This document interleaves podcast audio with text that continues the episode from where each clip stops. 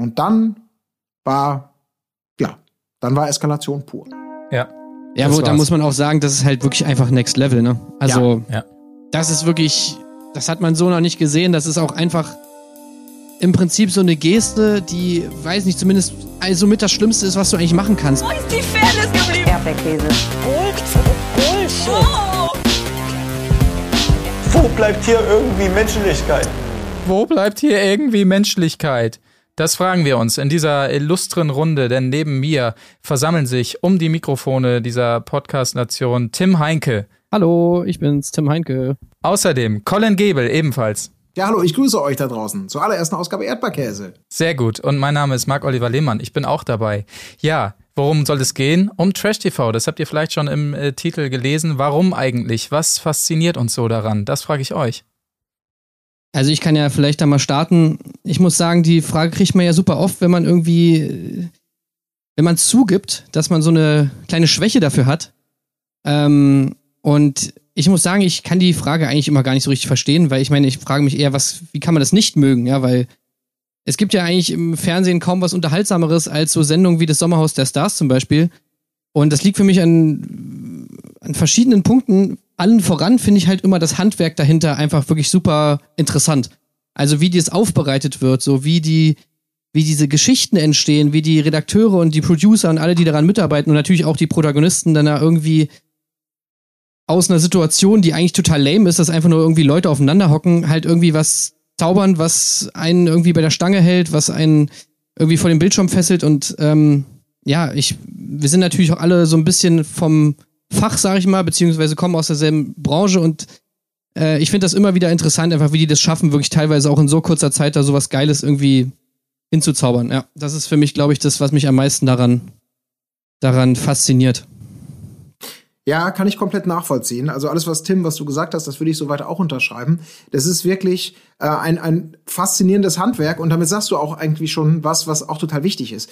Äh, Trash-TV, das klingt so über einen Kamm geschert. Als ob das irgendwie so alles das Gleiche ist. Kennst du eins, kennst du alles. Äh, Wenn es dir nicht gefällt, dann ist es halt Mist. Und das ist ja gar nicht so. Denn dieser, dieser Begriff, Begriff Trash-TV, der steht ja mittlerweile für, für Fernsehformate, die es teilweise schon seit vielen, vielen Jahren gibt. Und da hat auch eine richtige Evolution und ein richtiger Konkurrenzkampf halt auch stattgefunden. Und es gibt halt wirklich in diesem Trash-Bereich absolute Premium-Formate, in denen alles zusammenkommt, also eine, eine, eine Kunstfertigkeit der Gewerke, die perfekten Kandidaten und eine unglaublich hohe Unterhaltung. Und dann gibt's aber auch richtig viel Mist, der einfach schlecht zusammengeklatscht ist, wo das Konzept irgendwie schon nicht aufgeht, wo man sofort das Gefühl hat, ach, das ist so gewollt, aber irgendwie nicht gekonnt, das, das, das knallt irgendwie nicht, da kommt nichts rüber.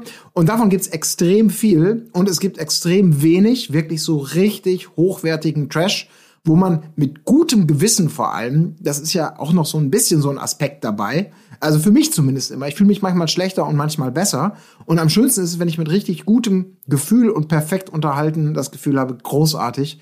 Äh, Ich möchte einfach wissen, wie es nächste Woche weitergeht. Und das schaffen wenige Sendungen, aber unter anderem das Sommerhaus der Stars hat es geschafft in den letzten Jahren und jetzt nach der ersten Folge, die wir eben zum Anlass genommen haben, darüber zu sprechen, auch heute, auch wieder geschafft. Ähm, Marc Lehmann, ich weiß nicht, wie du das siehst. Trash TV, was ist da deine Geschichte? Ich sehe das im Prinzip ganz genauso wie du. Du hast es ja auch schon angedeutet. Es gibt ja so ein bisschen zwei Sorten von Trash TV, ne? Äh, ich sag mal, alles, was irgendwie Prominenzbezug mehr oder weniger hat, zumindest. Man kann ja darüber streiten, wie prominent die Teilnehmer denn in den Formaten wirklich sind. Und dann gibt's ja noch so diesen, ähm, wir suchen mal, was für Leute wir finden für Segmente wie Schwiegertochter gesucht und sonstiges, was ja auch zu Trash TV zählt, aber wieder eine andere Sparte ist irgendwie. Ne? Also ich sag mal, unser Podcastname Erdbeerkäse ist ja auch so aus diesem äh, Frauentausch-Milieu, äh, weiß ja jeder. Und äh, dem entgegen steht ja so ein bisschen dieses Promi, Promis wollen noch mal um jeden Preis irgendwie ins Rampenlicht, was eben Sommerhaus der Stars unter anderem betrifft. Und da fühle ich mich fast noch ein bisschen mehr zu Hause, muss ich sagen. Und äh, genau, deshalb haben wir ja jetzt diese Staffel auch zum Anlass genommen, um hier diesen Podcast zu starten und jede Woche das exklusive, nicht exklusive Begleitformat zu werden äh, zum äh, Sommerhaus der Stars. Genau, und die erste Folge liegt hinter uns. Und, Vielleicht möchte ich, ähm, ich möchte noch mal kurz anfügen, ja. dass wir, warum wir jetzt Sommerhaus der Stars genommen haben, weil, also ich muss wirklich sagen, dass das in den letzten Jahren einfach für mich wirklich das beste Trash-TV-Format aus Deutschland ist. Beziehungsweise, ich muss sagen, ich kenne sogar eigentlich so nicht mal ein internationales Format, was, wo ich so viel Spaß mit hatte, wie mit äh, Sommerhaus der Stars, wenn es jetzt wirklich um dieses, um dieses Trash-TV-Ding geht. Ähm, das hat auch äh, Dschungelcamp abgelöst. Also Dschungelcamp hat ja nochmal so eine, mit dem Grimme-Preis und so dann auch nochmal so eine, so eine neue Qualität bekommen. Aber ich muss wirklich sagen, das Sommerhaus ist, was Trash-TV angeht, finde ich einfach das Nonplusultra. Also ich finde, es gibt nichts, was da irgendwie rankommt. Und deswegen finde ich es auch geil, dass wir damit jetzt mal anfangen, so für unseren Podcast, weil, ja, es ist einfach King. Sommerhaus Ja. ist King. Dem, dem kann ich mich auch nur anschließen. Ich weiß noch, Tim, du hast mich da vor ein paar Jahren mal draufgebracht. Ich hatte das so gar nicht auf dem Schirm. Für mich gab es irgendwie zu dem Zeitpunkt nur so das Dschungelcamp, was noch ganz gut funktionierte und eben auch äh, gut guckbar war. So einmal im Jahr hatte man da so diesen Termin und ein bisschen Bachelor hier und da mal. Also es geht schon alles ganz gut. Sommerhaus hatte ich gar nicht auf dem Schirm und das ist mir empfohlen. Ich habe es geguckt und war auch sofort hörig. Und wir haben so viel darüber gesprochen und uns ausgetauscht. Und es macht einen unglaublichen Spaß, was da auch alles an Zitaten, an, an unglaublichen Geschichten und sonst wie rausgekommen ist. Und ich glaube wirklich, dass das, was Sommerhaus der Stars im Kern von den meisten Formaten unterscheidet, ist erstmal die Grundrezeptur, in der eben Geniales zusammenkommt. Also äh, vielleicht für alle, die das jetzt nicht so ganz auf dem Schirm haben, mal ein ganz kurzer Abriss. Ähm, also hier werden, und das ist jetzt schon der erste entscheidende Punkt, hier werden mehr oder weniger prominente Pärchen zusammen in ein Haus gesteckt. Ich glaube, das sind acht immer an der Zahl. In der Vergangenheit war es im, im Ausland, jetzt Corona-bedingt, hat man sich in Bocholt ein Haus gesucht. Und in diesem Anwesen, was jetzt nicht unbedingt luxuriös ausgestattet ist, aber auch nicht das, das Allerschlimmste, was man sich vorstellen kann. Einfach Naja, mittlerweile ist Besonderes. es schon ziemlich schlimm. Okay, es ist ziemlich schlimm. Genau, da kommen wir wahrscheinlich. Es wird jedes Jahr schlimmer eigentlich. es wird, es wird jedes Jahr schlimmer, genau. Aber die werden da zusammengesteckt und treten gegeneinander an und müssen sich Woche für Woche so ein bisschen ausdünnen, indem sozusagen kollektiv einerseits gespielt wird, um sicher zu sein, um drin zu bleiben, oder eben auch um nominiert zu werden, rauszugehen. So. Der zweite Punkt dieser ganzen Geschichte, dieses Gegeneinander antreten, das ist jetzt erstmal nichts Besonderes. Aber der Kicker für mich wirklich beim Sommerhaus der Stars ist, dass neben der Konkurrenzsituation, dass man gewinnen möchte, um hier in diesem Fall mickrige 50.000 Euro, also für mich wäre das jetzt mickrig, ich weiß nicht, wie ihr das seht. Ähm, Ja, absolut. Ja, es ist, es ist nicht viel. Also einerseits diesen Kampf und dann die goldene Dynamik der Pärchen untereinander. Also der Beziehungsstress oder das Gute in der Beziehung, das wird in einer Ausnahmesituation auf die Probe gestellt und auf die Probe gestellt wird das Miteinander in der Gruppe. Sich selbst darzustellen als cooler, smarter, schlauer, whatever. Und diese Konstellation, die ist aus meiner Sicht einfach Gold, weil das hat man in der Folge jetzt auch schon wieder gesehen. Da werden die Messer gewetzt, da wird von Pärchen zu Pärchen geschossen, da rammen sich die Pärchen gegenseitig die Messer in den Rücken. Und das ist einfach fantastisch, weil ich finde, das ist auch sehr viel Nachvollziehbares dabei. Dass man selber, in, ich weiß nicht, ob ihr das kennt, aber in Situationen ist, wo man dann irgendwie sagt so, ja, Schatz, du hast ja recht, Schatz. Und dann, ja, warum sagst du das denn jetzt? Ja, ich wollte jetzt hier keine Diskussion. Ja, aber du hättest auch ruhig mal, ja, ist ja gut. Also, das ist so ein bisschen nachvollziehbar. Und diese Rechnung geht einfach immer wieder auf. Ich weiß nicht, wie die es schaffen, aber sie geht auf. Ja, Ja. absolut. Wirklich auch das einzige Format, was irgendwie gecheckt hat, dass man so eine, dass, dass man sozusagen eine Mikro- und eine Makroebene für so, für so ein Format etablieren kann, dass du eben diesen Kleinkrieg hast in deinem eigenen Pärchen und dann generell noch den, die große Ebene sozusagen mit den ganzen anderen Bewohnern, die da sind. Und was sozusagen Vor- und Nachteile hat, weil das, das Geile am Sommerhaus ist auch einfach, dass die Leute ja immer wen haben, der eigentlich hinter ihnen steht. Egal wie, was für Scheiße die erzählen, egal was für eine abgefuckte Meinung die haben, es gibt ja immer den eigenen Partner, der immer sagt, ja, ja, ja, Schatz, du hast recht. Du hast recht, genau so ist es. Genau so ist es und nicht anders. Und das, das, das, das motiviert einfach diese Promis noch unsympathischer und noch merkwürdiger einfach zu sein, weil sie mindestens immer einen haben, der hinter ihnen steht, was ja zum Beispiel im Dschungelcamp nicht so ist. Klar, da bilden sich auch Allianzen und so weiter und so fort, aber wenn du da halt so wie Larissa Marold oder so einfach irgendwie völlig über die Stränge schlägst, dann hast du halt niemanden, der sagt so, ey, top, top, richtig gut gemacht, genau so ist es. Im Sommerhaus ist das nicht so. Du hast immer wen, der hinter dir steht. Ja, oder eben auch nicht. Ja, und exakt. das ist ja genau das, die andere Dynamik. Dann eben, wenn du sagst, ja, Schatz, du hast vollkommen recht, das war wirklich unmöglich. Schnitt, Person spricht mit irgendwem anders. Ja, da ist meine Frau manchmal so ein bisschen speziell, da dürfte nicht so. Und sie hörte dann, was hast du da über mich gesagt? Ich dachte du, ja, nein, ja, nein, dieses Recht machen wollen allen. Oh, ich finde es, es ist einfach nur großartig. Stimmt, Und da gab es ja auch gestern auch schon die ein oder andere Situation, aber da kommen wir ja gleich noch zu. Ja, und du wolltest noch was sagen. Nee, ich wollte wirklich nur genau das sagen, dass das, ähm, ich habe immer wieder Angst davor, dass die Leute sich zusammennehmen, die kommen dann immer rein, feiern sich selber als coolstes Couple, sind happy, happy people, einige inszenieren sich mehr, andere weniger, aber es ist überraschend, wie schnell die Leute, in, speziell in diesem Format, beim Dschungelcamp muss man deutlich länger drauf warten, wenn es dann überhaupt klappt, da müssen die Leute deutlich ausgezehrter und deutlich stärker auf dem Zahnfleisch gehen, aber im Sommerhaus hat jetzt, haben geschnitten, so wurde es uns zumindest verkauft, zwei oder drei Tage gereicht, dass so viele Masken gefallen sind, dass man, glaube ich, als Redakteur schon, also da gar nicht mehr weiß, okay, welche Geschichte erzählen wir denn jetzt als nächstes? Aber, Ja. aber vielleicht der Reihe nach. Ähm, Exakt. Ich muss uns kurz mal als kleinen Teaser nochmal sagen, dass das, worüber wir gerade gesprochen haben, diese zwei Lager von Trash TV, ja, diese, sag ich mal, die etwas hochwertigere und die etwas niedriger äh, wertige äh, Art von Trash TV. Ich sag mal, hier bei dieser Staffel vom Sommerhaus könnten die Grenzen, glaube ich, langsam verwischen. Ja. Weil ich muss mir auch, muss auch ganz ehrlich sagen, dass ich jetzt nach dieser Folge schon ein etwas beklemmendes Gefühl hatte. Also ich habe mich schon ein bisschen, habe das ganze Ding schon ein bisschen, auch diesen Podcast hier, äh, ja, ein bisschen auf die äh, in Frage gestellt. Ja. Das ja, das so gut dir. ist. Das, ich glaube, diesen, diesen, dieses Gefühl, das hatten wir zuletzt bei Promis unter Palmen, ähm, wo ja auch so Bereiche angesprochen wurden und so Sachen zum Tragen kamen, wo man echt dachte, uh, das ist jetzt, das ist jetzt nicht mehr lustig. Weil ähm, bis, das Schöne, man konnte es ja immer genießen, weil es eben Menschen sind, die im öffentlichen, die im öffentlichen Raum stehen, die kennen sich aus, die wissen ganz genau, worauf sie sich aus äh, einlassen, weil die natürlich auch genau aus diesen Bereichen gezogen werden, wo es ja nur um Selbstdarstellung geht. Ähm, die kriegen eine Gage dafür, den lockt irgendwie ein Geld am Ende des Tages. Deswegen hält sich da mein Mitleid und mein, oh Gott, die wissen ja gar nicht, worauf sie sich einlassen, hält sich da absolut in Grenzen. Aber diese Grenzen wurden hier wirklich auch ähm, zum Schluss, die letzte Viertelstunde, die letzten 20 Minuten, wurden da ordentlich auch auf die, auf die, ähm, auf die Probe gestellt. Also ich bin sehr gespannt. Aber wir starten mit dem Anfang, Marc. Ja, exakt. Lasst uns mal das äh, Teilnehmerfeld angucken. Ja, ich habe hier mal alle rausgeschrieben in der Reihenfolge des Erscheinens, wie es quasi immer so schön heißt im Abspann. Und ich habe mir sogar die Mühe gemacht, jeweils noch den Nachnamen dazu zu finden, weil es natürlich alte Tradition im Sommerhaus ist, dass immer nur der eigentliche Star mit vollen Namen genannt wird und dann äh, von dem Partner nur der Vorname eingeblendet wird im Vorspann. Also sprich zum Beispiel Annemarie Eifeld und Tim. Also, ich, ich lese mal ganz kurz vor. Ja. Es startete natürlich mit Georgina Fleur und Kubilay Özdemir. Ein verheißungsvoller Start. Kubi, wie er auch genannt wird, Betriebswirt, Schrägstrich, Informatiker, hat er selbst gesagt. Oder Kubilein.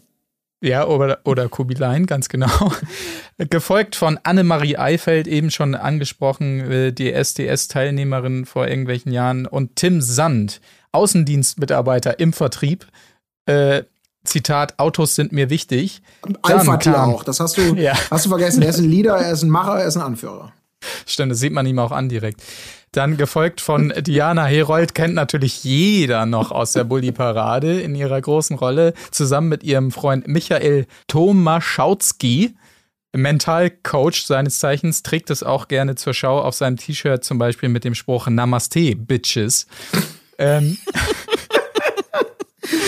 als, Okay. als nächstes folgten Denise Capes oder Capé. Nee, sie hat so einen Akzent drauf. Ich weiß nicht, Capes, glaube ich. Und Henning Merten.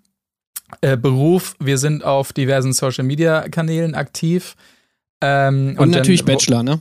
Ach Genau, so, ja, sie kenne ich vom Bachelor. Sie kenne ich vom Stimmt, Bachelor. Denise ja. war beim Bachelor, ja. Richtig, stimmt. Ähm, genau, dann natürlich meine Lieblinge Andreas und Caroline Robens, Fitnessgurus von Mallorca, immer gerne gesehen ähm, bei Goodbye Deutschland. Dann, die kannte ich, muss ich gestehen, noch gar nicht, Lisha und Lou, Nee. die YouTube-Original Berliner. Ähm, dann hatten wir Martin Bolze und Michaela Scherer, besser bekannt als die Pharos. Martin Bolze natürlich der Star-Hypnotiseur, bekannt unter anderem vom Supertalent, wo er Sylvie Mais äh, hypnotisiert hat. Und zu guter Letzt André Mangold und Jenny Lange, das Bachelor-Traumpaar. Genau, Herrlich. das war das Teilnehmerfeld. Das wird aber noch nicht das Teilnehmerfeld bleiben, weil der schon angekündigt äh, ist, dass noch andere äh, Paare da einziehen werden. Ich meine, ist jetzt ein kleiner Spoiler vielleicht an der Stelle, weil ihr das nicht wissen wollt, aber ähm, ich mache jetzt die kurze Pause. Aber es werden ja auch noch Eva Benatatu und ihr Freund Chris einziehen. Die, die Eva ist ja auch vom ähm, Von alles. von, ja, von alles, Mhm. aber natürlich vor allem vom Bachelor, der ja, Ja. auch in der Staffel von André Mangold und ähm, Stimmt. André hat ja sozusagen sich ganz, also ja, hat sie ja im Prinzip abgeschossen für äh, Jenny, wo ja aber dann gemunkelt wurde, beziehungsweise sie auch gesagt hat, dass er trotzdem mit Eva auch schon geschlafen hat und sie hat ja dann in dieser Finalshow noch irgendwie so betont nach dem Motto, ja, äh, mit mir hat er aber auch geschlafen und dann meinte Jenny so, ja, ist doch okay, so nach dem Motto. Und jetzt werden sie wieder aufeinandertreffen, das wird also ganz lustig sein. Und äh, Iris Klein, also die Mutter von Jenny Frankhauser und äh, Daniela Katzenberger und ihr Mann Peter werden wahrscheinlich auch noch einziehen später. Ah, sehr gut. War die nicht? Nee, die war noch. Nee. Also die Die war die schon auch im Dschungel durchgereicht, und ne? War auch seit- schon bei seit- diversen Formaten. Ja, seit die Tochter die Kohle gestrichen hat, wenn es so ist. Und ihr Mann, ihren Mann kennt man noch von X-Factor. Alter Verwalter. Also, ja, das, das ist einfach schon krass, ne? Früher, also, was heißt früher? Bleiben wir im Jetzt. Dass sich diese gesamte Szene ja wirklich nur noch aus sich selbst speist. Das sind ja wirklich konzentriert nur Menschen, die aus dem Segment Reality TV kommen. Also, das ist, und, und eine, und natürlich ein paar YouTuber noch dazu, für die, für die ganz junge Zielgruppe. Und ähm, ja, wenn man, wenn man die Folge gesehen hat oder, oder die Namen gegoogelt hat, es ist auf jeden Fall wieder eine Mischung, in der alles dabei ist. Also vermeintlich Brain, vermeintlich Body, vermeintlich abgehoben und drüber, vermeintlich strohdoof, whatever. Also es ist wirklich großartig gecastet. Und das Schöne daran ist, ich kannte die Hälfte der Leute vorher nicht. Und Oh, ich okay. bin überhaupt nicht, ja, also ne, die Hälfte will ich jetzt nicht sagen, aber, aber zwei, drei kannte ich tatsächlich nicht. Äh, zum Beispiel die Leopardenfrau mit ihrem YouTube-Mann. Ähm, ich habe den Namen schon wieder. Äh, hier, Li- Lisa und Lou. So. Lisha und Lou, ja. Ja, genau. Die so ein bisschen, das ist so, das ist exakt für mich das gleiche Couple äh, von, von der Aufteilung her, wie, wie ähm, im letzten Mal Elena und ich habe den Namen von ihm schon Mike. wieder vergessen. Genau. Er so ein bisschen der Softe, aber eigentlich auch, der versucht immer so ein bisschen auszubremsen und sie die absolute Leopardenfrau, die sofort bei jeder Gelegenheit zubeißt, die Krallen ausfährt. Ey, die Also, finde ich aber äh, super, ne, die beiden. ja, also ich war überrascht. Ich habe erst gedacht, ach du Scheiße, bei der Vorstellung von den beiden, was für, also grauenhaft. Aber im Haus selbst waren die ja so ein bisschen wie der Pol der Vernunft. Dann. Ja, aber ich fand auch schon bei den Einspielern musste ich schon so derbe lachen, wo sie im Auto saß und diesen, wo die Fensterscheibe runter, so, ey, halt's Maul und so, bla, bla, bla. Hey, Junge, was ist mit dir? Ja, beim Ausparken Du dann. Hurensohn. Und er versuchte schon immer so einzuwirken, ja, komm, lass uns doch jetzt Ja. einfach fahren oder nicht. Und so ging es auch im Haus weiter. Ich sag nur, äh, wir haben keine Schwächen. Wir sind die Schwäche von jedem anderen. Ja. Und auch auf diesem, auf der Schaukel da oben, ey, wo sie auch so meinte, ey, ach, das war so geil, ey. Sie ihn dann immer am Beleidigen und irgendwann hat sie ihn so hart beleidigt, dass er einfach lachen muss. ja. Aber das ist doch genau Elena. Was ist ich schäme? Ich bin so nah an Gott, warum hilfst du mir nicht? Stimmt. Das war ein außerordentlich guter Spruch. Ich muss euch jetzt mal, ich muss, ich muss euch mal mit einer Frage konfrontieren, weil die Frage stellen wir uns ja, glaube ich, immer. Ähm, wenn diese Interviews kommen und diese Selbstdarstellungsmomente, glaubt ihr, dass es immer noch Promis gibt, die meinen, diesen Bereich irgendwie kontrollieren zu können? Also soll heißen, dass sie sagen, oh, können, können wir bitte Ja. nochmal machen? Wenn sie sich verhaspeln, dann, na klar, RTL nimmt natürlich die Version, in der alles super ist. Also, ich, ich weiß es nicht, ich kann mir das alles nicht erklären. Oder ist das ein bewusstes Anbieten schon? Ich Nee. fand das bei der Vorstellungsmatz ganz kurz nämlich von, äh, von den beiden, äh, von, von dem, von dem, von dem, von den, den Alten, sag ich mal, von dem Mr. Mr. Ich hypnotisiere dich da. Die Das- Pharos. Ja, die Pharos. Das war ja das krasseste Bevormunden und, und Anweisung geben seiner Frau, wo ich wirklich nicht sicher war, haben die das irgendwie jetzt einstudiert, um schon mal Salz zu gießen? Oder ist das, ist das deren, haben die wirklich die naive Vorstellung, sie kontrollieren hier den Medienraum, sie ist ihm irgendwie hörig und macht das so, wie er sagt, weil er ja der alte super Profi ist. Also ich hatte das Gefühl, er wollte ihr da richtig zeigen, ja, pass mal auf, ich habe ja schon diverse Shows hinter mir und habe ja auch schon ein paar O-Töne geführt. Äh, du darfst an der Stelle nicht so laut sprechen, weil sonst muss der Tontechniker da nachregeln. Und äh, wenn der Redakteur eine Frage stellt, dann musst du bitte die Frage auch schon in die Antwort einbauen und so weiter. Das fand ich auch sehr interessant, wie er ihr das da beibringen Eben. wollte, wie sowas läuft und wie es dann nach dem Spiel, um da einfach vorzugreifen, dann auch gekippt ist, wie sie da nach diesem Spiel nur noch einen Scheiß drauf gegeben hat und, und ihn da richtig hat auflaufen lassen. Das fand ich sehr äh, interessant zu beobachten, auf jeden Fall. Aber die sind auch, die haben übrigens auch eins meiner, also er hat auch für mich einen, einen absolut denkwürdigen Spruch, den kriege ich nicht mehr ganz genau auf, auf, die, auf die Kiste, aber bei der Vorstellung, als er so ein bisschen von seinem Job, und das ist ja auch eine Wissenschaft, eine anerkannte Ja, ja, Hypnose, stimmt, als er dann sagte, Leute, die nicht an Hypnose glauben, ähm, also ist jetzt nicht böse gemeint, aber für mich gehört ihr nicht in diese Welt. Und ich dachte so, was bist du denn für einer? Vor allem, da denkt man jetzt so, da kommt irgendwie sowas ganz Zahmes so irgendwie, Ja. ne? Also ich, ich finde euch nicht so gut oder so. Ja. Und dann kommt einfach so das Heftigste, Ja. was man eigentlich sagen kann über jemanden, dass er nicht in diese Welt gehört. Ist, ja, herrlich. Alter, was? Und, und eine Minute vorher noch, ich schenk dir einen Regenbogen. Wir sind schon so hochgeflogen. Fallen will ich nicht. Dass sie, als ihre Schlagerkarriere da kurz anstimmten.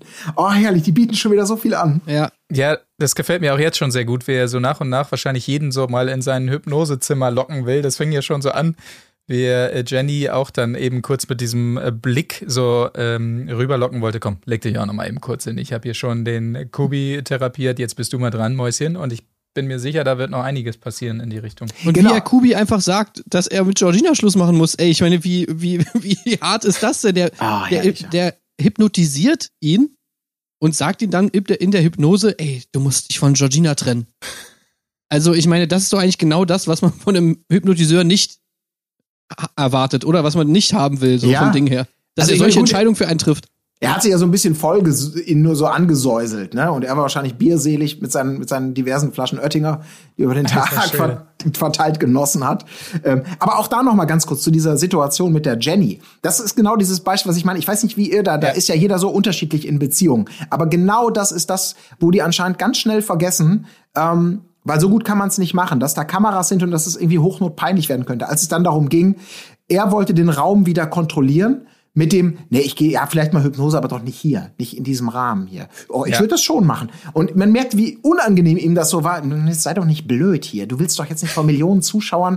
Wieso? Ja. Wenn er gerade hier ist? Mm, okay, ich gehe jetzt am besten, bevor es. Oh Gott. Und das finde ich so großartig. Man denkt, echt, lass einfach laufen, lass einfach laufen.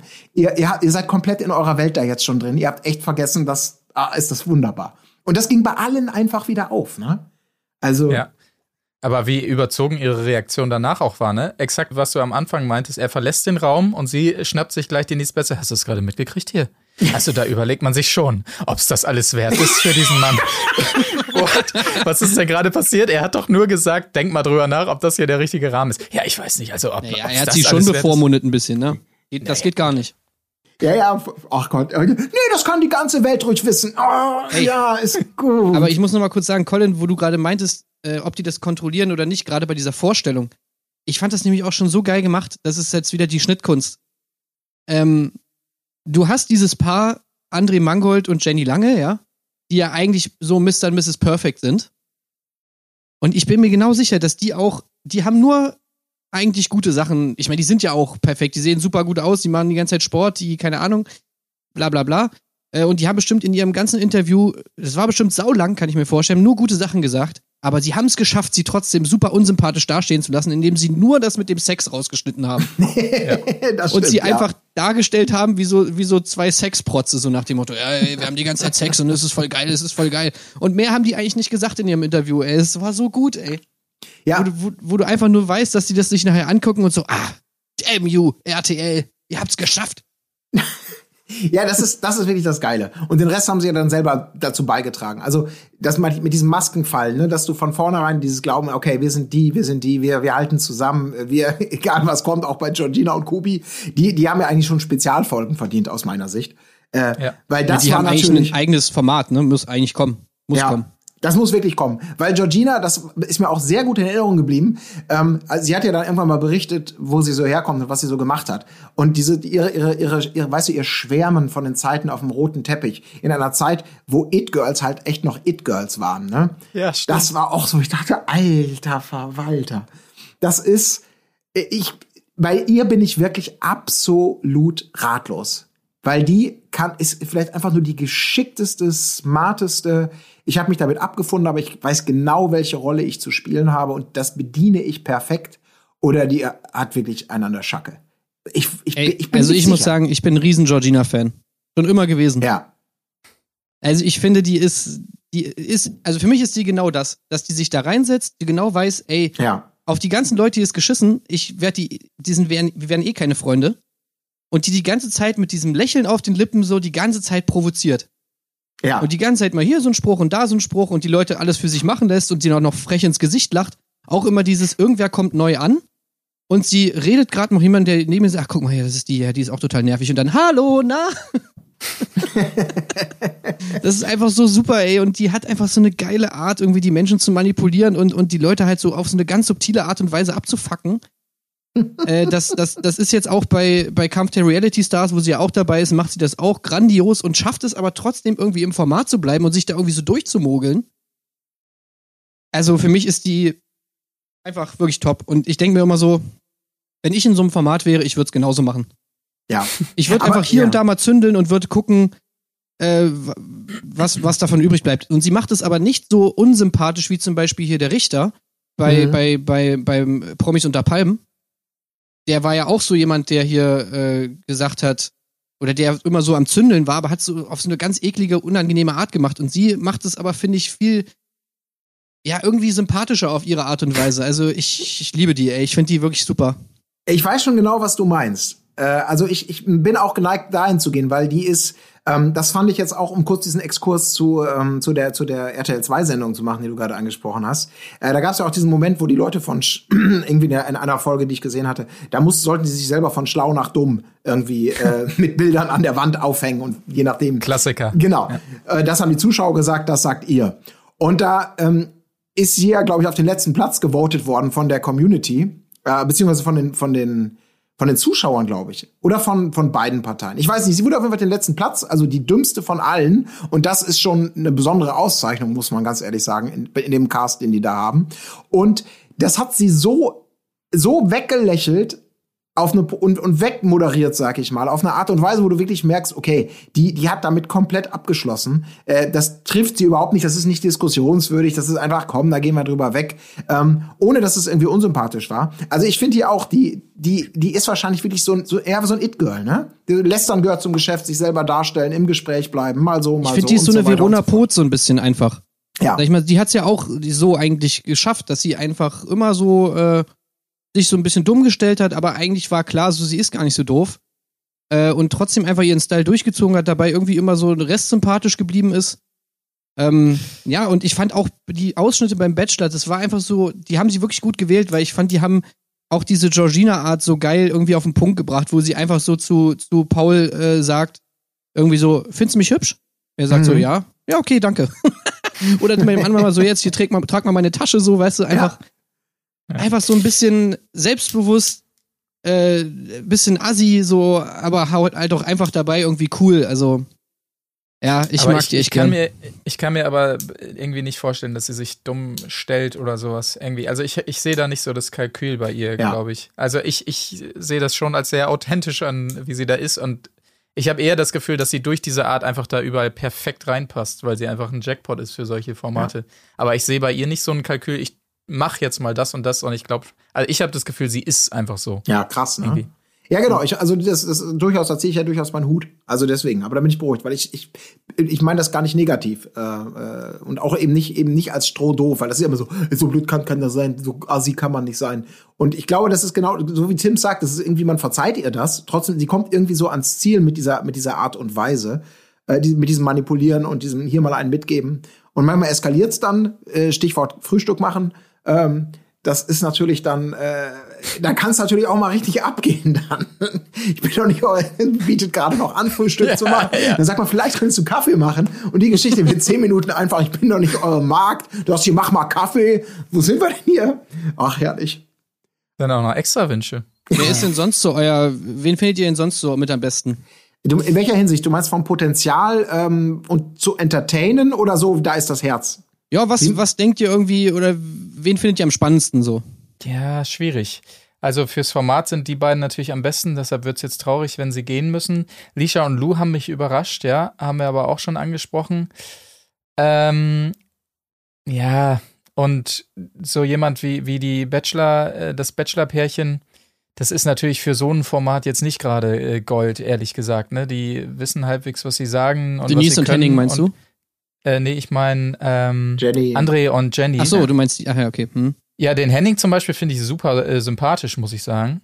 Aber ähm, es ist halt immer die Frage, wen findet man gut als Typen und wer ist gut für so ein Format. Ja. Ne? Also mit einer Georgina halte ich es natürlich keine zehn Minuten in einem Raum aus, aber ich freue mich maßlos, dass sie bei so einem Format dabei ist. Gleichzeitig finde ich einen, äh, einen Henning super sympathisch, denk mir aber, ja gut, was bringt der jetzt für diese Runde da? Oder natürlich mein Lieblingspärchen Andreas und Caroline, wobei Andreas natürlich schon gut abgeliefert hat in der ersten Folge. Das muss Oh man ja. sagen. Aber da muss ich übrigens noch mal ganz kurz, für mich persönlich geht der Inszenierungs-Oscar, was die Musik angeht, für diese Folge tatsächlich an die Vorstellung von Andreas und Caro. Also, weil eine ganz schwierige Situation. Wir haben da zwei Bodybuilder. Bodybuilding ist ja eh etwas, wenn es übertrieben gemacht wird in bestimmten Kreisen, dann neigt man ja auch gerne mal dazu zu sagen, meine Fresse, was für Spacken. Ne? Also da, da ist schon mal eine gewisse Angriffsgefahr. Sie ist natürlich jetzt auch eine, eine Person, die auch optisch ja, da ist, glaube ich, würde jetzt nicht unbedingt jeder sagen, wow, das ist eine Granate. Sagen wir mal, es ist sehr speziell.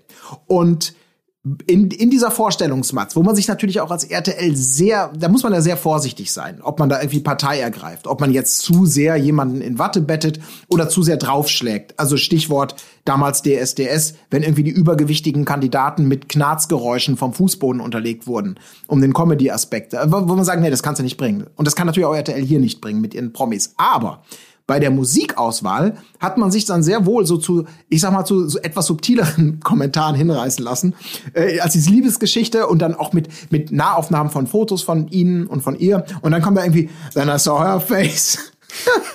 Oder irgendwie bizarre Fotos, wo sie irgendwie zusammen irgendwie kappelmäßig war. Das war die schönste Zeit, die schönste Zeit. Und natürlich dann auch am Schluss, als sie dann wirklich, glaube ich, ihre krasseste Mutation hatte, dann kam da irgendwie äh, hier Billy Joel mit Always a Woman to Me. Also die haben die ganze Zeit auf Schönheit, auf Frauen, auf Gesicht in den Texten, auf so eine romantisierende Art und Weise äh, den Fokus gelegt und haben permanent die Songs gewechselt. Das fand ich, das war, das war wirklich ganz schön subtil fies, behaupte ich mal. Man kann natürlich auch nur sagen, na wieso Quatsch? Das ist doch wahre Liebe. Ja, okay, kann man auch sagen. Aber na, bei RTL im Schneideraum, na, ja, die wissen schon, was sie tun. Aber da musste ich wirklich lachen, weil ich dachte, Alter, wie viele Songs kommen vor und alle hatten diesen Bezug. Das war schon ganz schön niederträchtig, RTL. Ja. Ey, das ist sowieso, also die, die, die Schnittkunst ist auch bei diesem Format einfach wirklich ganz, ganz oben. Also da waren auch jetzt in der ersten Folge schon wieder wirklich so diese Collagen dabei, äh, die einfach sowas rüberbringen sollen, so ein gewisses Gefühl oder wie sich jemand fühlt, der da gerade sitzt. Also zum Beispiel gab es so eine Collage, wo eigentlich verdeutlicht wurde, wie nervig einfach Georgina und Kubi sind, wenn sie da draußen so sitzen. und wie einen das einfach abfuckt, dieses laute Gerede die ganze Zeit, dieses Gelache von denen die ganze Zeit, diese komischen, äh, provokanten Kommentare von Kubi auch die ganze Zeit. Und das, das, das schneiden die dann so geil zusammen mit irgendwie der passenden Musik, mit so ein paar Effekten wie so Echo, weichen Blenden und so weiter und so fort, dass du einfach genau weißt, was gemeint ist und dass du dich wirklich so fühlst wie die anderen gerade, wo du einfach nur so denkst, Alter, okay, ich will den gerade den Hals umdrehen. Ja, Ja, ja herrlich. herrlich. So ein bisschen Ja. Echo, ne, auf dem Lachen im Hintergrund. Es halt noch so ein bisschen und du denkst dir, Alter. Und ich möchte euch nochmal erinnern an die geile Collage aus der letzten Staffel, ähm, wo, wo die draußen geredet haben und es darum ging, ich weiß gar nicht mehr, wer war das denn? Aber da ging es darum, dass jemand drin in der Küche stand und sozusagen nur von draußen so das Gelächter gehört hat und im Prinzip, wie sie, ihn- wie, wie er ausgelacht wurde, so von draußen. Und das haben die so geil zusammengeschnitten, dass du wirklich in diesem Moment so genau gefühlt hast, was derjenige so denkt, so diese, diese lachenden Stimmen, hahaha, sie meinen bestimmt alle mich. Ja, ist- das war doch dieses Paar, äh, auch ein Goodbye äh, Deutschland-Paar. Oh ja, das war, der- ja. Der, relativ am Anfang, zweite, dritte Folge oder so, wo sich alles scheinbar gegen sie verschworen hat und dann von allen Seiten, besonders Willi Herren natürlich. Ja. Ja, das war wirklich Die herrlich. Blonde das war und der eine der Dumme, besten ja. Szenen. Ja, das war, Ja. oh, das war, das war, gibt es für euch, denn das ist jetzt, das ist jetzt nämlich auch die Frage, die ich, die ich da stellen wollen würde. Gibt es für euch Also die waren ja die klassischen, und ich meine das jetzt wirklich im klassischen Sinne, die waren ja so die Opfer in der Staffel. Also die, sie wurden zumindest so inszeniert, die einem auch leid taten, die bodenständig waren, die so wirkten, als ob sie komplett gerade überrollt wurden von einer Situation und von einer Konstellation, mit der die nie gerechnet hätten. Die waren ja so authentisch, ehrlich. Du meinst jetzt die Bauhaus- und Frau-Leute? Äh, genau, Nee, die, nee. ich meine jetzt, ich meine jetzt hier die ähm, Ja, nee, wie hießen die denn nochmal? Steff, Steffi, glaube ich, hieß sie und er, äh, der, der mit den schwatten Haaren, der immer dann ins Team gezogen werden sollte von irgendwem, Ja, ja, die, die, dann sind draußen damals, gepennt haben und so. die sind so, äh, bekannt ja. geworden bei Goodbye Deutschland, weil sie auf Mallorca sich ein Sonnenstudio haben andrehen lassen und dann waren sie relativ überrascht, dass auf Mallorca nicht, nicht so viele Leute ins Solarium gehen wollen. Stimmt. Und dann sind sie übergewechselt zu Knabberfischen an den Füßen, so langsam. Ja. Stimmt, die waren das, ja. Genau, aber gibt es für euch in der jetzigen Konstellation, was ist so, ich sag jetzt mal bösartig formuliert, in der Nahrungskette der Gehässigkeit, gibt es da sozusagen jemand, der ganz am Anfang steht, der, der wo man denkt, oh Gott, bitte schütz dich vor dem, was da gerade passiert? Also ich, das Opfer habe ich noch nicht so, ich noch nicht so ausgemacht. Hm. Also ich glaube, es wird sich niemand mit Lisha und Lou anlegen wollen, Mhm. weil sie sie viel zu sehr ausrasten kann. Ich glaube fast, dass äh, tatsächlich wiederum die äh, Goodbye Deutschland Leute, also tatsächlich ähm, Andreas und Caroline, dass die so eine Rolle einnehmen könnten, weil die sind so anders als alle anderen und so weiter. Und jetzt hat er das erste Futter geliefert, damit, dass er sich da so abgeschossen hat. Und jetzt kann man sagen, oh nee, er kann den Alkohol auch gar nicht ab und hat sich gar nicht mehr unter Kontrolle und so. Das könnte ich mir vorstellen. Al Alternativ Annemarie Eilfeld Ja. und Tim Sand, weil sie einfach so, ja, das ist, die haben Aber halt kein Annemarie kann so auch richtig. austeilen. Also die ist ja auch bekannt geworden als die absolute Oberzicke. Ja, Ich glaube, ich sehe da eher Diana Herold und, und Michael äh, Oh ja. Tomaszauski. Weil Ja. ich meine, das sind ja so mit ihrem äh, ah, ja, nur positive Vibes und hier irgendwie so hippie-mäßig, äh, finde deine innere Mitte und bla. Und ich meine, er wirkt ja wirklich auch wie, also wirklich, das ist der, der kann ja keiner Fliege was zuleide tun, so wirkt er halt. Findest du? Ich, also, Ja? Ja. Ich, ich, ich, als sie den vorgestellt haben, ich kannte ihn natürlich auch nicht. Äh, und ich habe echt gedacht, da kommt gleich die Einblendung äh, Berufsschläger, Beruf. So. Und, und, und weil ich finde, er sieht eher so aus, als ob er sich durch, durch diverse Kirmesboxbuden dann, ich muss mal umsatteln, sonst macht mein Rücken das nicht mehr lange mit. Und weißt du so, ich finde, er sieht überhaupt nicht aus wie ein Mentalcoach oder wie so jemand, der dich, der dich mit Om und Chakren oder weiß der Teufel was irgendwie geistig auf die, auf die gute Seite ziehen möchte. Ich finde, also im, im Laufe der Folge ist es natürlich so gewachsen und dann hat man es irgendwann, ja, alles klar, ist halt so. Aber als ich ihn initial gesehen habe, habe ich gedacht, wirklich, oh Gott, das ist jetzt, haben sie schon wieder so einen Boxbuden, äh, der, der hat so hart zugeschlagen, deswegen hat er den Job verloren. Namaste, Bitches. ja. Ja, es stimmt. Aber doch, die könnte ich mir da auch gut vorstellen in der Rolle tatsächlich. Ja, er am Anfang schien er so ein bisschen kratzbürstiger, als äh, sie ihren Dia äh, Monolog gehalten hat, was sie schon alles gemacht hat in ihrer Karriere.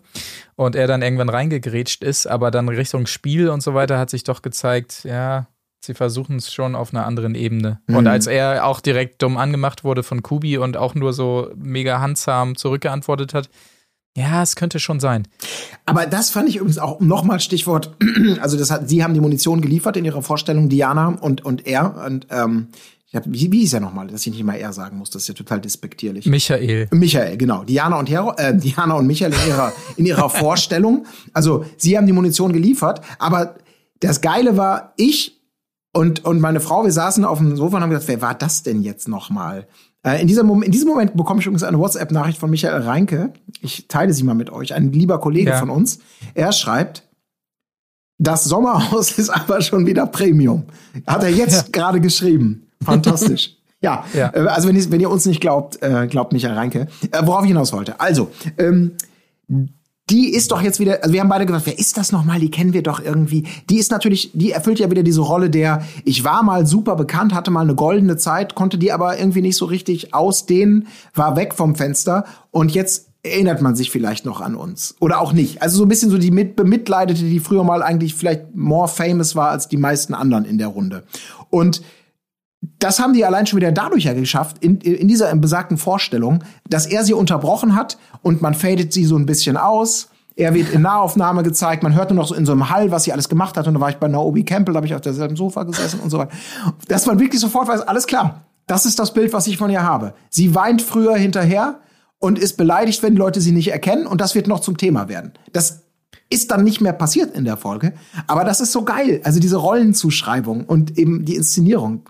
Also fantastisch. Ich meine, das ist natürlich auch eigentlich im Prinzip einfach gemein, ne? weil man natürlich dem Zuschauer einfach irgendwas aufoktroyiert, irgendein Bild, Genau. was man jetzt gefälligst von dieser Person haben soll, was äh, natürlich vielleicht gar nichts mit der Realität zu tun hat. Das muss man natürlich auch mal dazu sagen.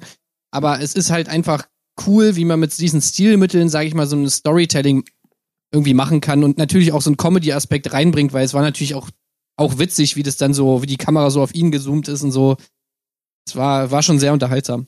Ja, herrlich. Aber da habe ich, da habe ich mich gefragt, wie das Casting quasi abläuft, weil die, also sie, sie ist eigentlich wirklich bekannt, wenn man davon reden kann, nur von der Bully-Parade. Und dann war sie noch mal im Dschungel, glaube ich, oder irgendwo war sie schon mal in einem Format auf jeden Fall. Und da hat man sich schon gewundert und hat gedacht, hä, die jetzt? Okay, ja, das ist die von der Bully-Parade, alles klar. Die hat ja auch nie ein Wort gesagt oder so. Sie hat ja nur rumgetänzelt oder sowas. Mhm. Und ähm, jetzt ist sie, glaube ich, nur da drinne, weil dieses Paar was hergibt, weil sie eben diese, diese Schiene fahren, diese leicht äh, Namaste-Schiene und so weiter. Aber das kann man ja nicht durch ein Casting rausfinden. Die Mhm. können ja nicht alle Promi-Paare äh, Deutschlands einladen zu einem Casting, sondern es muss ja irgendwie über Beziehungen, dass der eine Produktionsassistent dann sagt, ach, ich habe jetzt die Herold neulich gesehen, die hat so einen Freund, der ist so voll aus dem, auf dem Esoterik-Trip. Was ist denn mit den beiden mal oder sowas? Das muss ja irgendwie so ablaufen. Ja. Also sonst, sonst hat man die doch nicht auf dem Schirm. Ja, die wäre ja, wenn sie, wenn sie jetzt einen äh, Versicherungsbeamten als Freund hätte, der vernünftig ist und normal, dann wäre die ja niemals in diesem Format jetzt gerade. Ja, möglicherweise, ne? Das stimmt schon. Und vor allem, ja, sie hat ja auch alles mitgenommen, ne? Soll ich mal singen? Ja, bitte. Wir bitten darum. Wo die- Und dann mit der Box, ausfiel. ey, mit der Box, das war auch so gut, ey. So, Oh ja. so erniedrigend Wieso, wieso passiert dann sowas dann auch noch? Also ich meine, Ja. da will man doch eigentlich schon wieder glauben, dass es alles inszeniert ist, dann Ja. mit diesem geilen Geräusch, oh, jetzt ist die Box wieder ausgegangen. Mann, Schatz, du, ja, ich war halt nicht geladen. Mann, deine scheiß Box ist wieder nicht geladen. Also, ey, wirklich, das ist doch einfach nur Premium, ey. Das ist doch so witzig. Absolut. Ja. Aber äh, wenn wir jetzt mal auf die Inhalte ähm, der Folge quasi kommen, also wir kümmern uns natürlich auch noch um den Riesenskandal, den es quasi gab zwischen André und Kubi.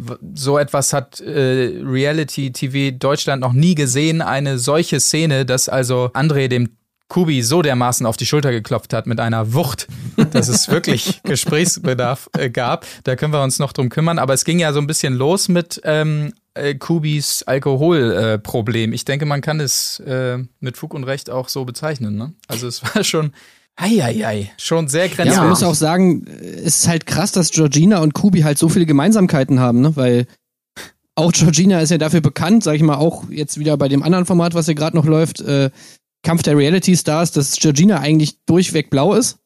Ja. Also äh, im in dem äh, Kampf der Reality Stars war ja zum Beispiel eine glorreiche Szene, wo sie eine äh, Champagnerflasche geäxt hat bei einem Spiel. Ähm, Oh, die Folge und danach um nachholen. 1,2 Kilogramm schwerer war, was für das Spiel gut war. Aber egal, kleiner Exkurs. Aber ja, und auch ihr Freund, äh, der Kubi, gönnt sich halt morgens mal schön drei, vier Bier, ne? Das ist, ja, und das ist wiederum die, äh, genau, die Frage ist ja wirklich so ein bisschen, wie nah ist der denn wirklich am Alkohol gebaut? Oder ist das jetzt so, ich mache hier gerade Urlaub, da kann ich mir auch mal um 10 Uhr morgens einen äh, guten Strand hat man jetzt Naja, nicht. die sind ja Gutes gerade Wetter in der Entzugsklinik, ne? Ist das so? Oh, Ah, okay, Ja, ja, also- okay, dann, dann, dann, dann, dann ist das natürlich was anderes. Dann hat das eine andere Qualität. Äh, dann, Ja. okay, dann stellt sich die Frage natürlich jetzt nicht mehr. Also vor ein Ähm, paar Tagen war irgendwie äh, Meldung, dass die in, wohl jetzt Kubi oder sich freiwillig in die Betty Ford Klinik hat einliefern lassen. Ach, das hatte sie aber doch schon während der Sendung gesagt. Irgendjemand hatte doch gesagt, hätte jemand schon Erfahrung mit der Betty Ford Klinik. Ja, er hat auch schon mal einen Entzug gemacht. Also das ist Ah. nämlich dann auch so dieses Ding, Oh. wo man halt so denkt, da, da ist halt dann diese Grenze Ja. erreicht, wo man sagt, okay, er ist ein bekannter Alkoholiker, du packst ihn in dieses Haus, du gibst ihm irgendwie die ganze Zeit Alkohol. So, wie moralisch äh, aufrichtig ist das dann alles noch? Ja, Das hat halt alles immer so einen faden Beigeschmack. Auch bei, auch, auch bei ähm, dem Bodybuilder-Pärchen ist es ja ähnlich. Also man sieht ja, dass es, sag ich, dass die da eine Vorgeschichte haben. Ja. Ähm, und jemanden dann dem so auszusetzen, ist natürlich schon ziemlich mies eigentlich. Ja, was heißt mies? Ich, ja, ich, ich bin dabei, also ich, ich bin da bei dir, beziehungsweise bei euch. Also, das hat natürlich so ein Geschmäckle, da lacht sich's dann nicht mehr ganz so herzlich. Da bin ich voll dabei. Ähm, aber auf der anderen Seite, ich meine, die wissen, worauf sie sich auch einlassen. Ne? Also, das ist ja nicht, dass da jemand, ihr geh mal durch, du, geh mal durchs Zimmer, da sind ein paar Kameras und was passiert da? Ja, lass dich mal überraschen. Also ganz so ist es ja auch nicht. Ähm, dass der Alkohol noch und nöcher ist, dass das eine bizarre Situation ist. Also ich war ja verwundert, dass er eigentlich fast nur Bier getrunken hat, der Kubi. Also weil das ist ja eigentlich nicht so ein also ich glaube, wenn man so richtig, glaube ich zumindest so Alkoholiker sind doch dann eher bei den härteren Sachen, damit es auch ein bisschen schneller geht. Aber gut, der hat natürlich in der Masse getrunken. Ja, ja gibt auch verschiedene Ausprägungen. Ne? Ich meine, wenn er ja, so ein klar. Pegeltrinker ist, der einfach eher, sag ich mal, generell so einen gewissen Alkoholspiegel aufrechterhalten will über den Tag, äh, dann muss er vielleicht auch gar nicht so viel trinken, wobei ja ähm, bei, ähm, wie heißt der, André? Andreas. Äh, Andreas. Bei ihm ist es ja eher so, wenn dann richtig, ne? Ja, ja, ja. Also was der sich da alles reingestellt hat, das war ja auf jeden Fall beachtlich. Aber das, das spricht schon wieder fast dagegen, dass er zumindest so ein Problem in dem Sinne hatte. Ne? Also weil er erstens ja auch, wie man gesehen hat, nicht viel verträgt, weil es ja schon nach äh, vier, fünf Weinen bei ihm mächtig losging. Und zum anderen, äh, ich weiß nicht, ich hatte bei ihm so ein bisschen das Gefühl, der muss sich da einfach einen reinstellen, weil er es nicht mehr ausgehalten hat, mhm. irgendwie, diese ganze Situation. Und äh, wahrscheinlich ist es bei ihm eher so, wenn er dann mal trinkt, dann wird er immer gleich zu diesem Tier, wo, wovor die Caroline dann so ein bisschen Angst und Respekt hatte. Dass es eher so ist, er trinkt vielleicht nicht häufig, aber wenn, dann wird er halt dieser, oh Gott, diese, dieses Wesen, was er da wurde. Mhm. Husensohn, so du weg. Sonst, sonst mache ich dich weg. ähm, das war natürlich auch kurios anzugucken. Aber bei Kubi, da hat man schon gemerkt, allein schon daran, dass wie er immer meinte, hol du mir mal die Flasche, mir ist es unangenehm, da hat man schon gemerkt, dass er da schon die entsprechende Erfahrung hat und eigentlich auch weiß, was für ein Problem er hat. Ja, wobei ich das nicht verstanden habe, muss ich ganz ehrlich sagen. Weil ich meine, ihm ist es unangenehm, aber er weiß doch, dass es, dass es alles gefilmt wird. Ja, also ich meine, es ist doch scheißegal, ob die anderen in dem Haus das da sehen, aber ich meine, ganz Deutschland sieht, dass er sich da drei Bier reinballert. Das da habe ich halt mir auch Frage, so wieder gedacht, so, okay, willst du mir jetzt wirklich erzählen, dass dir das nicht bewusst ist in diesem Moment? Das ist halt, glaube ich, die entscheidende Frage, weil wir, was wir gesehen haben, ist ja offensichtlich die Quintessenz von, sagen wir mal, drei Tagen. Äh, und wie schnell du dann bestimmte Dinge auch einfach im Alltag doch wirklich vergisst oder mit Alkohol noch weiter benebelst oder einfach nicht davon ausgehst, dass das interessant genug ist. Das ist ja diese Frage, die man bei ganz vielen Formaten dieser Art sich ja immer schon gestellt hat. Vergessen die das wirklich? Ist das dann alles nur noch ein Spiel oder oder äh, und ähm, der mag jetzt nicht der erfahrenste Medienprofi sein. Das kann ja sein, aber der ist ja auf jeden Fall kein, also er kam ja nicht als totaler Vollidiot rüber. Also im Sinne von stockdumm, sondern einfach ja. als also ich war, der, der ist auch für mich, der, der hat für mich die spannendste Reise so mitgemacht, weil am Anfang fand ich den durchaus sympathisch, der war so witz, witzig, ne, so ein bisschen, ach, ich lach alles so weg und zu jedem so einen dummen Spruch, aber nicht wirklich bösartig. Aber das gibt naja. dann ja ganz, ganz, ganz, ganz, ganz schnell äh, ja, sehr schnell. Ja. Also spätestens sehr natürlich schnell, bei, ja. bei, dieser Scheiße mit dem, mit dem, dieses übliche mit dem ersten Bett, wo die natürlich genau wissen, wer, wen müssen wir als erstes Couple reinschicken, damit, ja. damit diese Bettproblematik einigermaßen, ist nicht ganz aufgegangen, muss ich sagen. Hätte ich mir ein bisschen mehr, bisschen mehr Trouble gewünscht. Ähm, aber immerhin wurde es natürlich immer und immer wieder thematisiert. Und ja, das ging dann natürlich, ich weiß gar nicht mehr, was war das erste? Ich glaube, das erste war doch dann auch zwischen Andreas und ihm, also zumindest was man gesehen hat, so eine kleine Eskalation an dem Tisch draußen, ne? Irgendwie mit also, einem. Das erste war ja erstmal, dass er meinte, ich hasse alle Frauen. Weil die reden immer so viel. Wo dann immer die, wo dann ja Henning und äh, wer stand noch da, glaube ich, glaube Michael ja. neben ihm standen und dann halt schon so einfach nicht wussten, was sie sagen sollen, weil diese Aussage halt einfach so fehl am Platz ist dass du ja. halt einfach völlig perplex bist und eigentlich nichts sagen kannst, so vom Ding her. Ohne jetzt, äh, ohne jetzt sofort den Konflikt zu suchen. Ich sehe da bei ihm auch so ein bisschen mehr Kalkül, muss ich sagen, was so Stimmung anheizen und so geht, als bei Georgina, wo ich eher denke, die ist halt so. Aber er war ja wirklich so, er hat einen Spruch nach dem anderen gedrückt, in der Hoffnung, dass da mal was eskaliert, hatte man schon fast das Gefühl, wo er auch, auch meinte, dass äh, Diana ja eigentlich viel zu gut aussieht für Michael und ja, ich hasse alle Frauen. Ja, aber das ist ja genau eben das Kalkül, der macht es ja falsch. Weil da merkt man eben, er ist nicht so ein Profi wie Georgina, weil er übertreibt es halt damit. Ich meine, im Endeffekt kommt er jetzt rüber wie der größte Vollidiot aller Zeiten. So, der wird auf, auf sein ganzes Leben lang werden Leute sozusagen jetzt auf dieses, dieses Sommerhaus haben und werden sehen, Alter, was bist du für ein Vollidiot? Du bist ja echt der ja. schlimmste Mensch der Welt. Ich meine, klar, du kannst natürlich die ganze Zeit zündeln, als, als gäbe es keinen Morgen, aber du musst dabei ja auch immer noch irgendwie gucken, dass du trotzdem noch halbwegs sympathisch da rausgehst. Sodass ja. du vielleicht noch mal irgendwo eingeladen wirst. Und das macht Georgina eben gut, weil die zündelt mal hier und da, aber dann hat sie auch wieder Momente, wo sie dann eben mal sagt, so, okay, jetzt beruhig dich mal wieder oder so, oder vielleicht auch mhm. mal was Nettes macht, ja. Äh, vielleicht mal, mal doch dann jemandem zuhört oder so, vielleicht, ja. ja. Oder dann eben auch mal ein paar Tränen vergießt und nach dem Motto, hey, ich bin ja auch ein bisschen verletzlich und so weiter. Die macht das halt ja. schön perfide und er ist halt einfach nur auf Agro. Und im Endeffekt schießt er sich damit selber ins Bein. Ja. Also immer, immer die ganze Zeit ausgeteilt und dann gleichzeitig äh, sich große Mühe gegeben, beim kleinsten bisschen dann auszurasten. Irgendwie das Macho von Mhm. Andreas war es erst. Oder das eben schon angesprochene Schulterklopfen, was das lächerlichste aller Zeiten war. Irgendwie, sag mal, was war denn das eben? Also, Ich habe keine Ahnung, wovon du redest. Ja, das.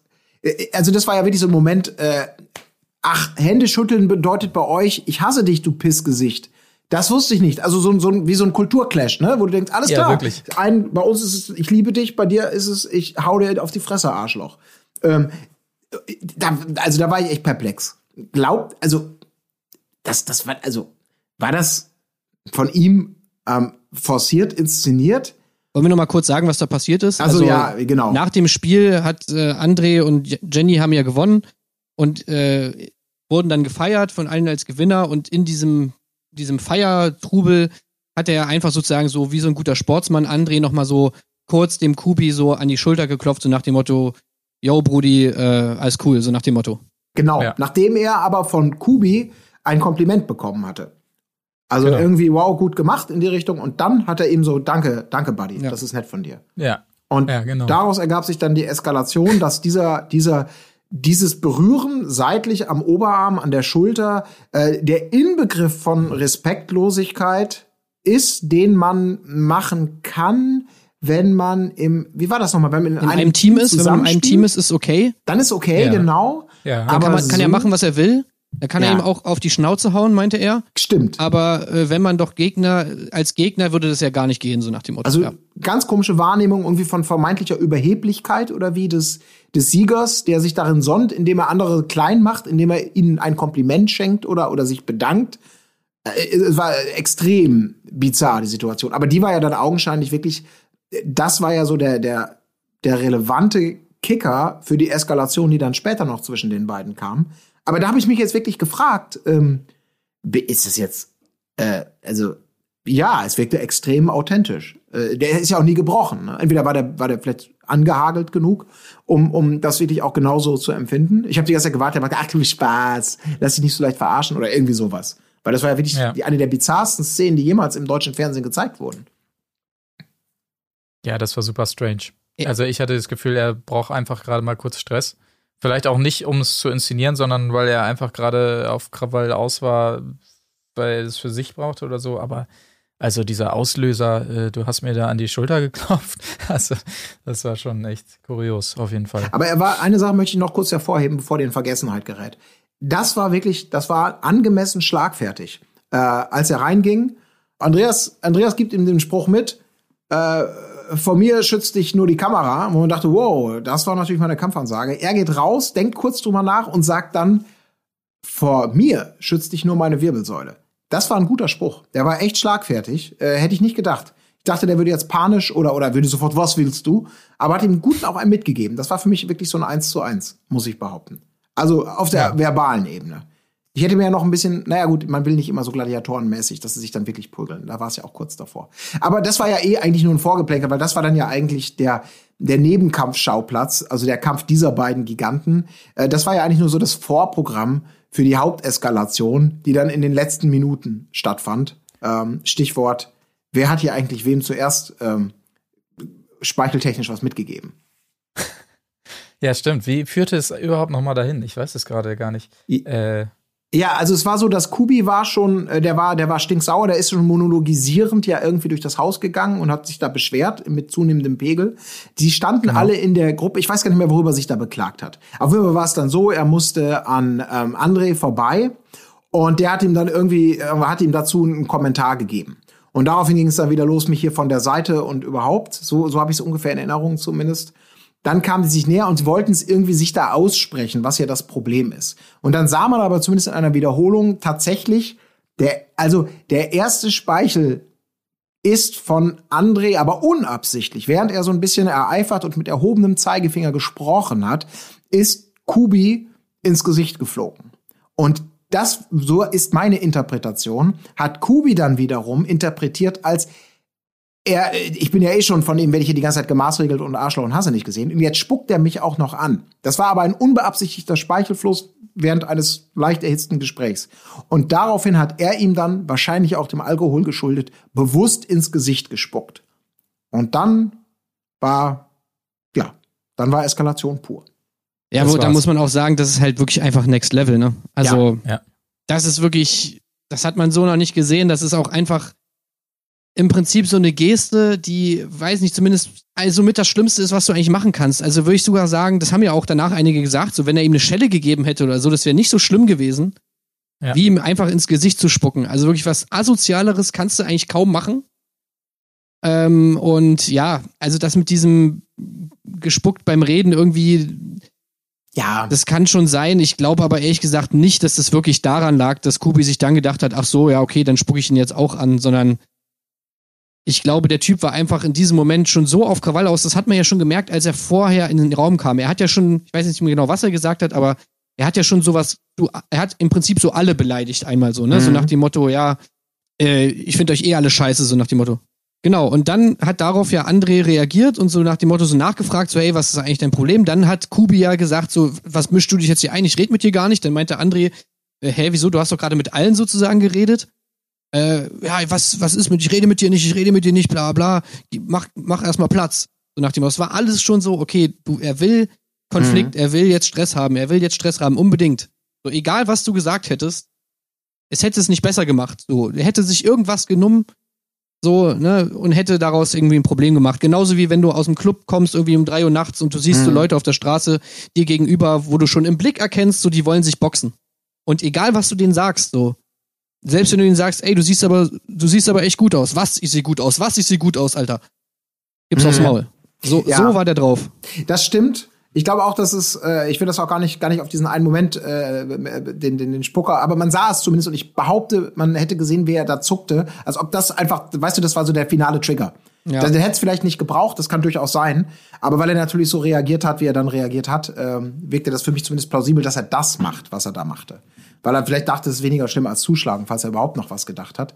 Aber die Reaktion darauf von ähm, André kann ich auch total verstehen. Ähm, ne, dieses, das ist so, man ist irgendwie so eine Mischung aus, wahrsch- wahrscheinlich total überrascht, weil man damit einfach überhaupt nicht rechnen kann und fühlt sich irgendwie wirklich absolut gedemütigt und irgendwie irgendwas in einem sagt, ich möchte jetzt einfach nur ausschlag, äh, ausrasten und dir voll auf die Fresse hauen und irgendwie kann man es aber immer noch nicht glauben, was gerade passiert ist und ist so und man prügelt sich ja nicht, so der ist ja wahrscheinlich jetzt auch kein, kein Schläger, er behaupte ich mal. Also so eine so eine Zerrissenheit und du wirklich denkst, ich kapiere das nicht, wie wie kann man so behandelt werden? Kann ich total nachfühlen. Und es tat mir auch total leid. Ja. Ähm, aber dann war die Sendung auch vorbei. Das ist das Schlimmste daran. Ja, also er war einfach komplett überfordert mit dieser Situation und wusste ja überhaupt nicht, wohin mit sich. Und äh, ja, das kann man gut nachvollziehen. Aber es war wieder so schön zu Ende erzählt, weil man vorher immer diese, diese Bilder etabliert hatte, wie Georgina und Kubi auf der Terrasse sitzen und sich kaputt lachen über alle und so weiter. Und dann ist dieses Schlussbild einfach, wie die beiden da wie ein Elend hocken oder Georgina auf dieser Bank und die beiden wissen eigentlich, okay, das äh, war's jetzt hier für uns quasi. Also beide wussten sofort, das, äh, das wird nicht, äh, nicht weiterlaufen hier. Entweder wir fliegen jetzt raus oder die wählen uns raus oder sonst was.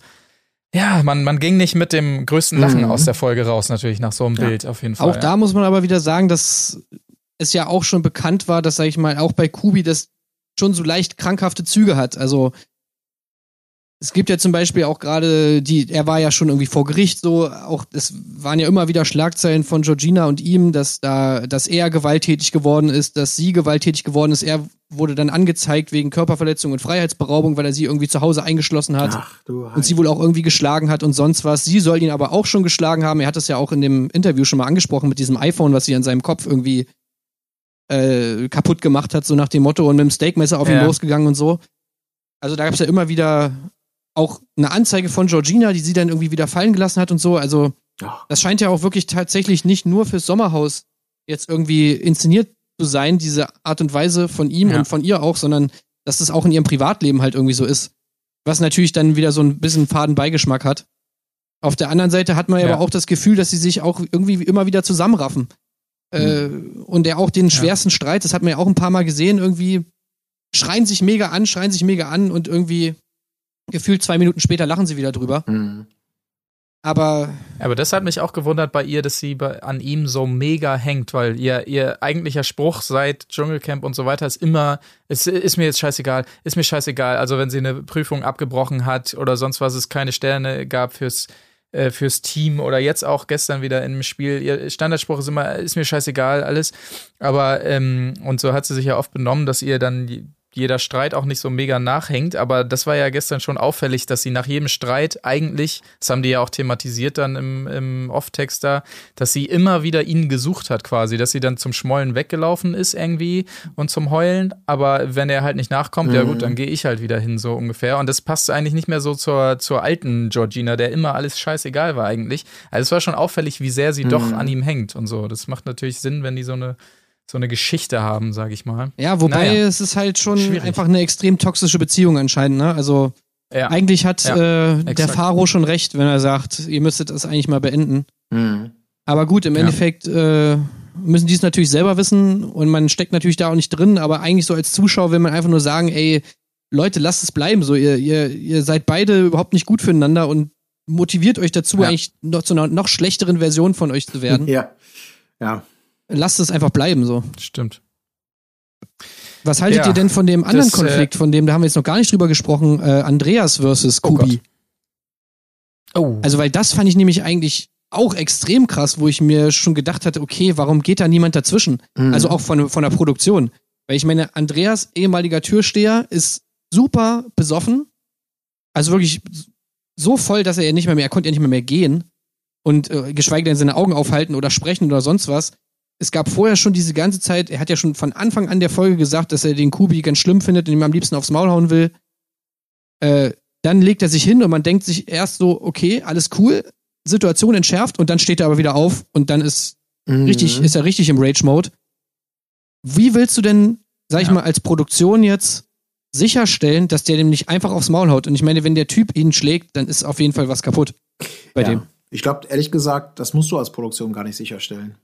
Weil ich meine, was die da machen, ähm, was die senden, ist dann natürlich eine andere Geschichte. Aber die werden ja sicherlich vertraglich so gebunden sein, dass sie komplett in Eigenverantwortung alles machen und RTL erstmal alles mitnimmt, was ihnen angeboten wird. Und dann wird man ja immer noch sehen, was man daraus macht oder auch nicht. Also ich glaube, das ist so, da kann man hinterher nicht RTL oder die Produktionsfirma wird da wahrscheinlich nicht in Haftung für genommen. Sollten die sich jetzt wirklich eskalierend aufs Maul hauen.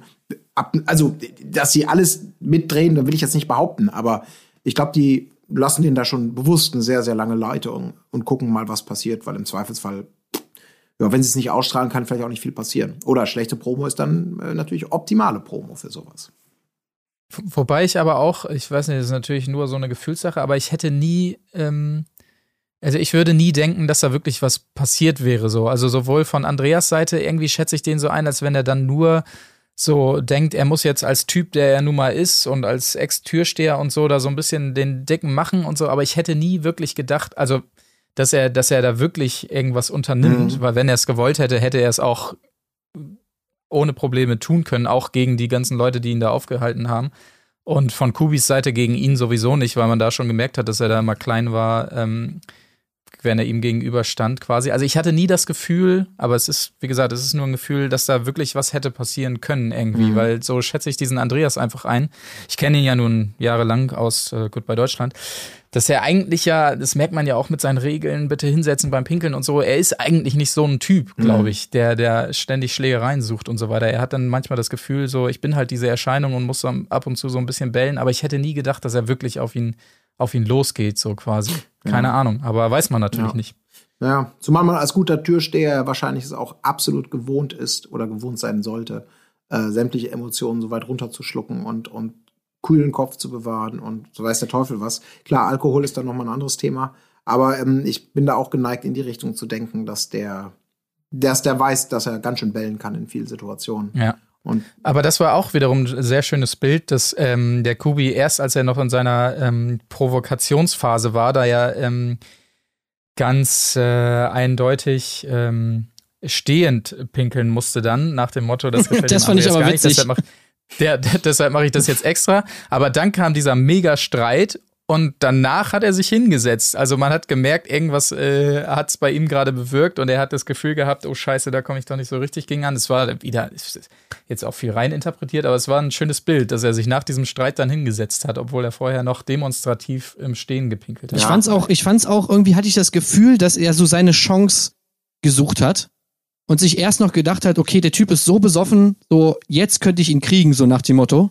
Selbst wenn er mich boxt jetzt so, ich meine, er ist so Mhm. voll, vielleicht könnte ich ihn schaffen, dass ich ihn fertig mache und dann bin ich der King, weil ich meine, ich habe den Türsteher gelegt, so nach dem Motto. Ja. So hatte ich so ein bisschen Ja. dieses Gefühl, dass er, dass er so seine Chance da gewittert hat, Aha. dass ihm da eigentlich nichts passieren kann, weil der Typ schon so besoffen ist, ja, dass er eigentlich nichts mehr machen kann. Ja. So hatte ich manchmal das Gefühl, auch bei diesem, ich piss jetzt im Stehen und so und ja, Ja, ja, so der kleine Freche, der dann mutig wird, so, ne? Und so seine Chance wittert und noch ein bisschen stichelt und so. Und der, hey, jetzt feiert mich. Ich hab, Ja, hab und ich glaube, der Kubi, der boxt sich auch schon mal ganz gern. Also, ja, wahrscheinlich, aber ich glaube, da wäre er relativ chancenlos gewesen. Behaupte ich jetzt einfach mal. Aber der Eindruck mag auch täuschen. Ich bin da auch kein, wirklich kein besonders erfahrener Straßenkämpfer, äh, muss ich an dieser Stelle auch sagen. Was ich an dieser Stelle übrigens auch noch sagen muss, ist, dass meine Akkulaufzeit fast vorbei, äh, fast, fast ähm, runtergebrannt ist. ja. Eine, eine Sache aber noch. Und zwar ist euch aufgefallen, dass der Einzige, der nach diesem, nach dieser Spuckattacke wirklich handgreiflich geworden ist und Kubi an den Hals gegangen ist, Tim war, der, Ma- der Freund von Annemarie Eifeld. Da müsst Oh ihr ja, noch mal drauf ja. achten. Der hat nämlich direkt Kubi am Hals gepackt. Ja, ja, ich glaube, von dem können wir vielleicht noch Ja. was erwarten. Da hoffe ich auch so ein bisschen drauf. Tim kann vielleicht noch ähm, wichtig werden. Ja. Ja, stimmt schon. Also die werden, die werden sich ja bei allen was überlegt haben. Und wenn die gut anbieten, so wie gewünscht, dann ich bin gespannt. Auf jeden Fall, ähm, ja, Alkohol und Gewalt und Eskalationsstufe. Also das Sommerhaus der Stars ist mit der ersten Folge wieder vollkommen in der, im, im, im- im Gespräch, sag ich jetzt mal. Und kann man auch sehr geteilter Meinung zu sein. Ähm, ich meine, es ist auf jeden Fall keine gute Werbung für, für Alkohol, glaube ich, das kann man schon so sagen. Es, wär, es hat eigentlich noch gefehlt. Die Folge wird präsentiert von dem Kuss der Kokosnuss oder so, wie das bei Oettinger. Bachelor ist. Ähm, aber das Thema ist offen. Ich bin auch super gespannt, wie es jetzt weitergeht. Ähm, also das haben wir schon wieder geschafft, mit der ersten Folge direkt mal eine Messlatte zu legen, wo man sagt, alles klar, ähm, ich vertraue euch die nächsten zehn Jahre mein, mein TV Now-Abo an. Äh, ihr werdet mich nicht enttäuschen. Ähm, deswegen. Exakt. Und was da passiert ist in dieser Folge, werdet ihr dann nächste Woche gesehen haben, im besten Fall. Ansonsten hört ihr es hier direkt nach der Ausstrahlung in unserer zweiten Folge vom Erdbeerkäse Podcast. Das war doch sehr schön, oder nicht? Ja, es hat viel Ja. Spaß gemacht. Könnt ihr noch Toll. stundenlang weiterreden. Dann äh, setzen wir es fort, nächste Woche. An gleicher Stelle. Top, so machen wir das. Herrlich. Tschüssing! Tschüss. Macht es gut. Wo ist die Fairness geblieben? Erdbeerkäse. Bullshit. Wo bleibt hier irgendwie Menschlichkeit?